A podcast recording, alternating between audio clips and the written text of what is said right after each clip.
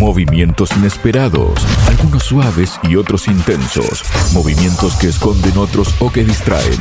Hay movimientos cortos y movimientos en profundidad, pero todos calculados. Hay espera, defensa y ataque. Hay peones, hay caballos, hay alfiles, torres, reina y rey.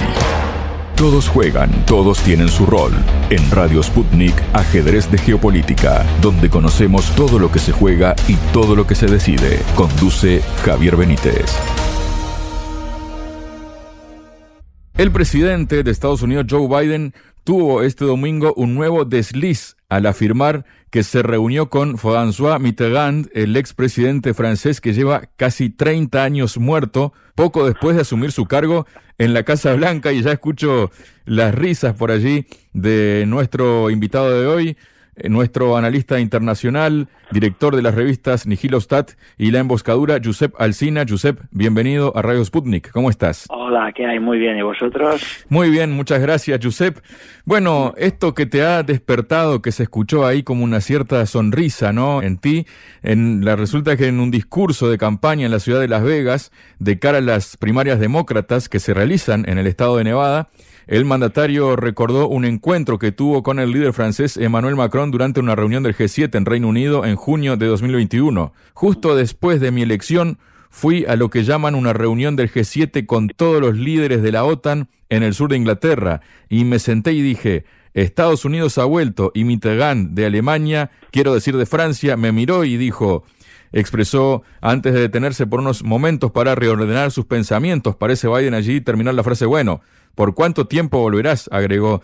¿No? Bueno, esto hace recordar aquella película, ¿no? estadounidense con Bruce Willis, ¿no? El sexto sentido que el niño decía en un momento, en ocasiones veo muertos, ¿no? Y esta persona es la que conduce la principal potencia del mundo, Giuseppe. Sí, bueno, tampoco sabemos si la conduce realmente o no es más que una marioneta, ¿no? De lo que Lo que sí sabemos es que ve muertos, ¿no?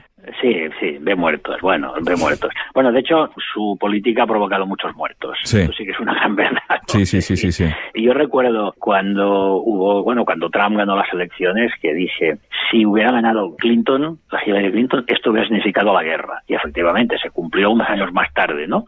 Luego, a mí me sorprende mucho porque cuando la campaña electoral creó la victoria a Biden, toda la progresía estaba maravillada y entusiasmada con Biden, ¿no?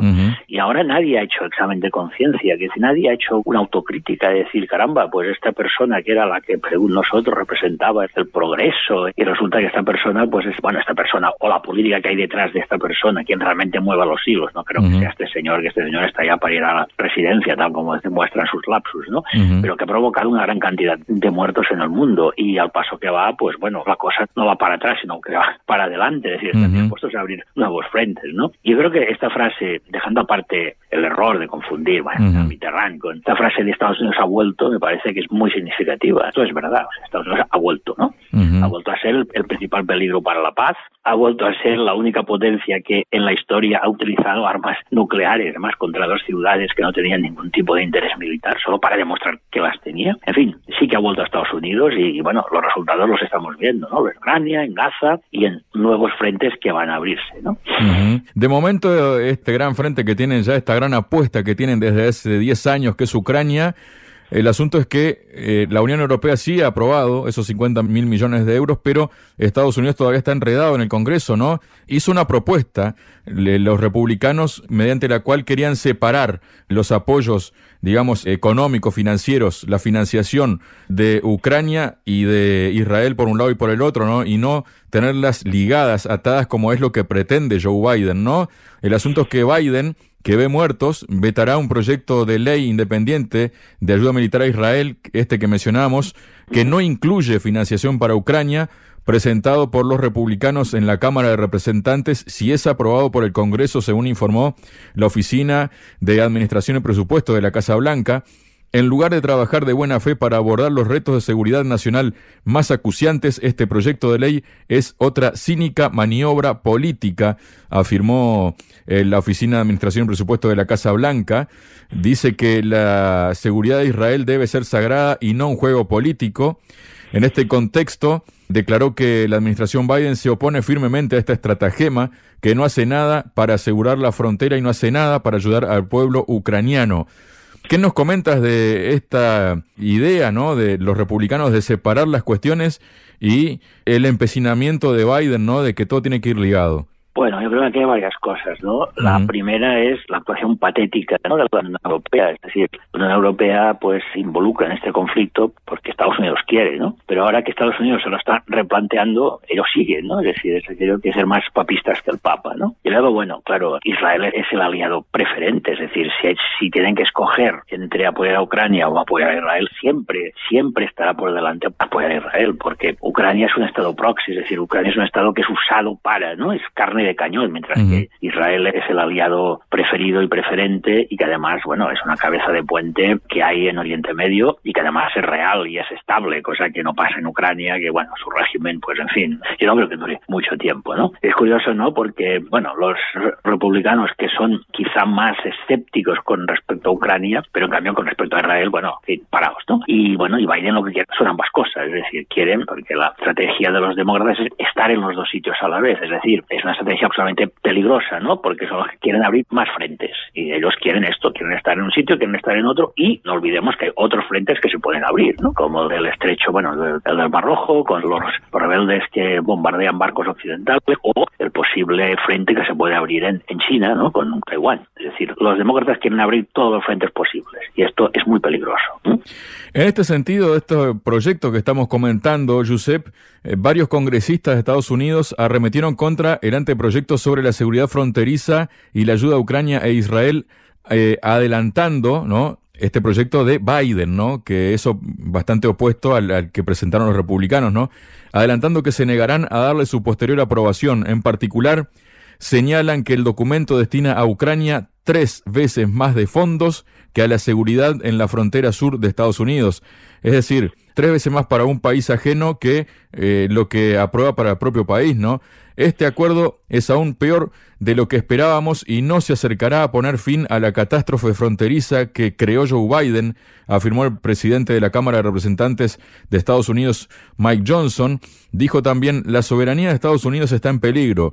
Cualquier consideración de este proyecto de ley del Senado en su forma actual es una pérdida de tiempo. Está muerto a su llegada a la Cámara. Animamos al Senado de Estados Unidos a que lo rechace.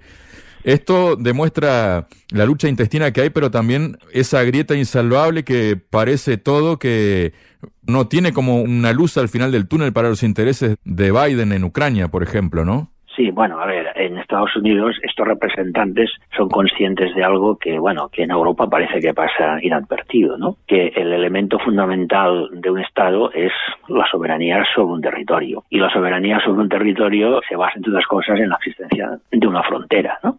Y que esta frontera significa, bueno, el control debería ser no solo el control del movimiento de personas, también debería serlo del movimiento de mercancías y de capitales. Pero bueno, en este caso afecta sobre todo al movimiento de personas, ¿no?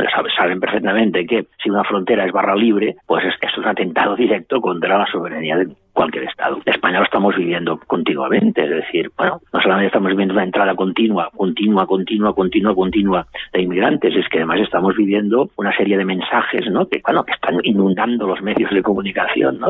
El, derecho de las personas a emigrar, bueno, el derecho de las personas a emigrar, como todo derecho, tiene sus límites, ¿no? Y sus límites están precisamente en la soberanía del Estado, es decir, si el Estado no puede controlar sus fronteras, el Estado ya no es soberano. Y eso parece que en Estados Unidos algunos se están dando cuenta. Luego podríamos hablar de otras cosas, ¿no? Podemos hablar que hay una parte de la población hispana de Estados Unidos que no es inmigrante, que estaba ya allí. Recordemos que hay una parte importante de Estados Unidos que había sido México y, antes había sido España. Pero esto, esto sería una cuestión más concreta. Pero pues evidente es que cuando un Estado renuncia a controlar sus fronteras, está renunciando a su soberanía. Y esto parece que algunos en Estados Unidos se están dando cuenta. Fíjate eh, cómo son las cosas, Josep, que el congresista republicano Eli Crane calificó el acuerdo ofrecido por Biden, ¿no? por la Casa Blanca, como palanca para conseguir más dinero para Ucrania. El legislador enfatizó que no puede ser más repugnante utilizar para ello la seguridad fronteriza y resaltó el coste desproporcionado para Kiev, algo que hay conciencia, parece, en Estados Unidos, más allá de que haya cuestiones políticas de por medio, que en la propia Europa, como tú decías hace unos momentos, ¿no? Pero es, o sea, en el fondo la cosa es cómica, ¿no? Porque realmente Europa se, bueno, Europa, la Europea se ha embarcado en una, en una cosa que va contra sus propios intereses, únicamente para complacer a Estados Unidos, ¿no? Y ahora que en Estados Unidos están levantando voces críticas, ¿a Zelensky continúan igual, bueno, continúan igual y más que nunca, ¿no? Se han llegado a creer o sea, los americanos lanzaron esta idea, bueno, los demócratas, ¿no? De que, bueno, de que es que si no se para, o sea, que Rusia va a invadir Europa, ¿no? Es decir, Rusia, pues, si gana la guerra de Ucrania, después seguirá a otros países, ¿no? Entonces, bueno, pues parece ser que los tanques rusos van a llegar hasta Francia, hasta España, ¿no? Y esto que los americanos lo lanzan, bueno, como una simple estrategia propagandística, los de la Unión Europea parece que se lo creen. Y esto, esto es una cosa que, bueno, debería hacer reflexionar mucho sobre lo que es la Unión Europea y cuáles son sus políticas. Y hablando de Ucrania, Josep, ¿no? Eh, como todos ya sabemos que se viene comentando desde hace unos cuantos días y que además fue enfatizado por el propio presidente de Ucrania, Volodymyr Zelensky, en una entrevista en el canal italiano Rai News este fin de semana. Él dio a entender este domingo que podría destituir al jefe de las Fuerzas Armadas del país, el general Valery Saluzhny, al ser consultado al respecto, dijo, es un tema que preocupa a las personas que deben liderar Ucrania. Seguramente es necesario un reinicio, un nuevo comienzo. Me refiero a un reemplazo de varios líderes estatales, no solo en un único sector como el militar. Estoy reflexionando sobre este reemplazo, dijo, ¿no? Refiriéndose a Saluzhny, y hay unas investigaciones que hizo el premio Pulitzer de Estados Unidos, el periodista Seymour Hersh, según él, Zelensky quiere despedir a Saluzhny precisamente porque ha estado negociando Saluzhny secretamente con altos funcionarios de Estados Unidos y otros países occidentales sobre las perspectivas de un alto al fuego para poner fin al conflicto con Rusia, según afirmó Seymour Hersh, ¿no? El periodista menciona que todo esto se produce en un momento en que hay un renovado interés de parte de algunos miembros de la comunidad militar y de inteligencia de Estados Unidos por encontrar una manera para apoyar una reforma de gobierno ucraniano y los esfuerzos de Saluzhny para entablar conversaciones de largo alcance con Rusia sobre una solución al conflicto. Un funcionario estadounidense al tanto del asunto citado por Hersh reveló que el primer paso de este proceso sería presionar a Zelensky para que acabe con la corrupción y realice una seria auditoría interna.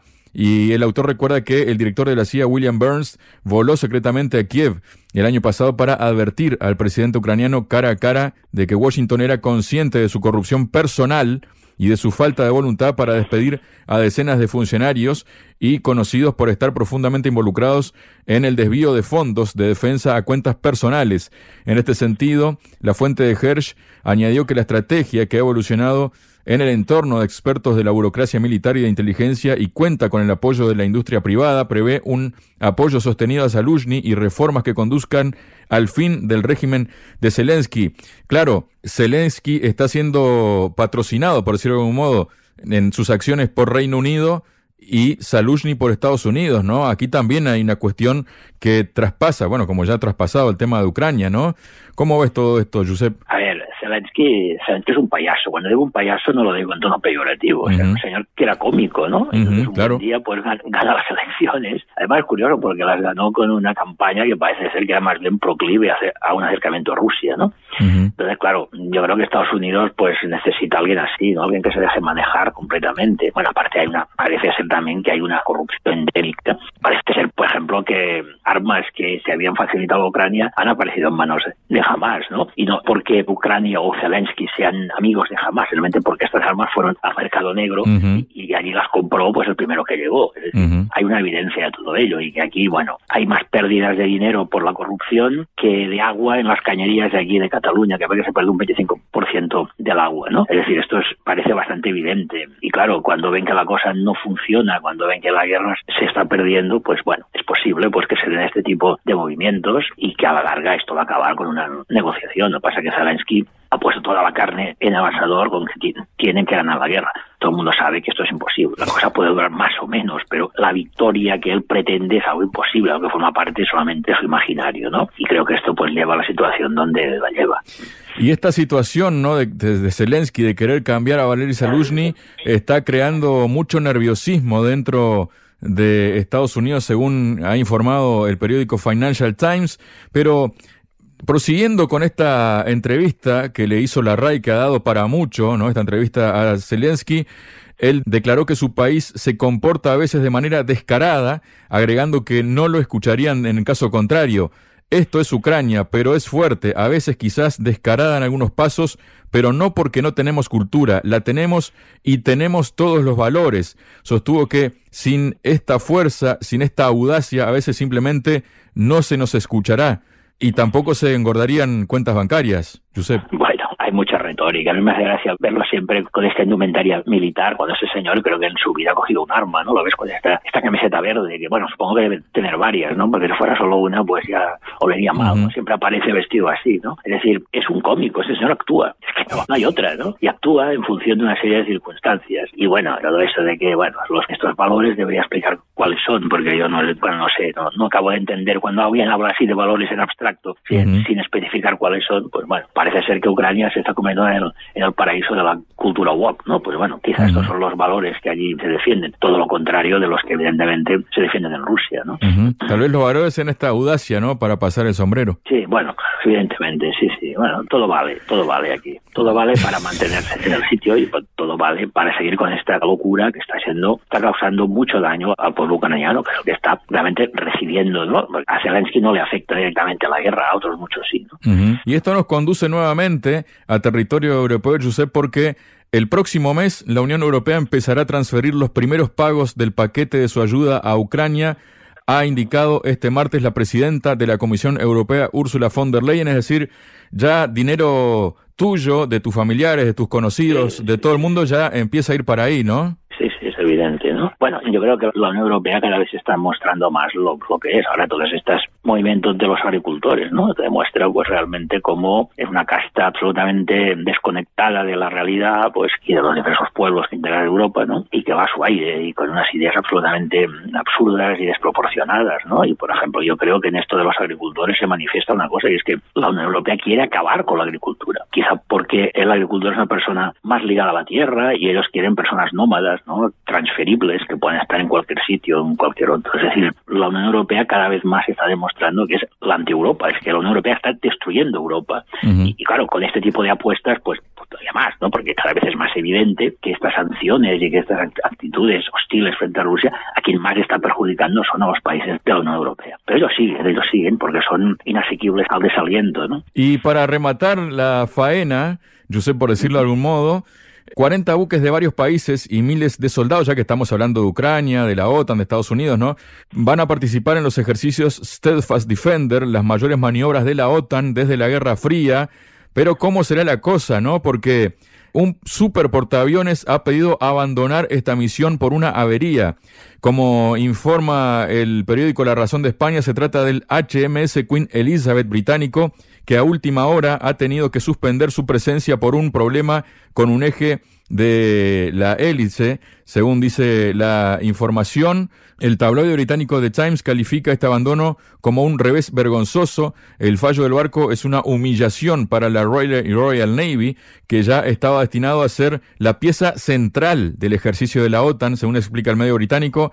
Así que la opción que se plantea es sustituir este portaaviones por otro para poder participar en las maniobras. ¿Esto qué dice de la OTAN? De la OTAN, no sé. A ver, por una parte, el imperio británico ya no es lo que era, es bastante evidente que se ha convertido siempre en siempre comparsa de Estados Unidos. Es decir, actualmente el anglo imperio está muy claro quién está en la cabeza, está Estados Unidos, no está Inglaterra. ¿no? Y bueno, las maniobras de la OTAN son una clara muestra de provocación. Es decir, como si, no sé, es como si Rusia ahora pues hiciera un pacto militar con México, ¿no? Y, entonces desarrollaran maniobras eh, militares en la frontera. Esto se consideraría como una agresión, ¿no? Y ellos lo hacen de forma absolutamente impune en países europeos que, bueno, demuestra claramente que no son más que sus súbditos cuando aceptan ¿no? este despliegue militar. Y recordemos una cosa, quien manda en la OTAN siempre va a ser un general americano. Es decir, pueden haber payasos como el Burrell o como alguno de esos que aparezcan por ahí como pensándose que realmente tienen alguna influencia, pero quien realmente mandan un pacto militar son los militares y los que mandan en el pacto militar OTAN son los militares de Estados Unidos, porque son los que realmente mandan y los demás obedecen y ya está. O sea, yo quiero decir que la cosa está clarísima, ¿no? Y estas maniobras lo demuestran. Una provocación absoluta. Muchas gracias, Josep. Nada. Sputnik. Contamos lo que otros callan.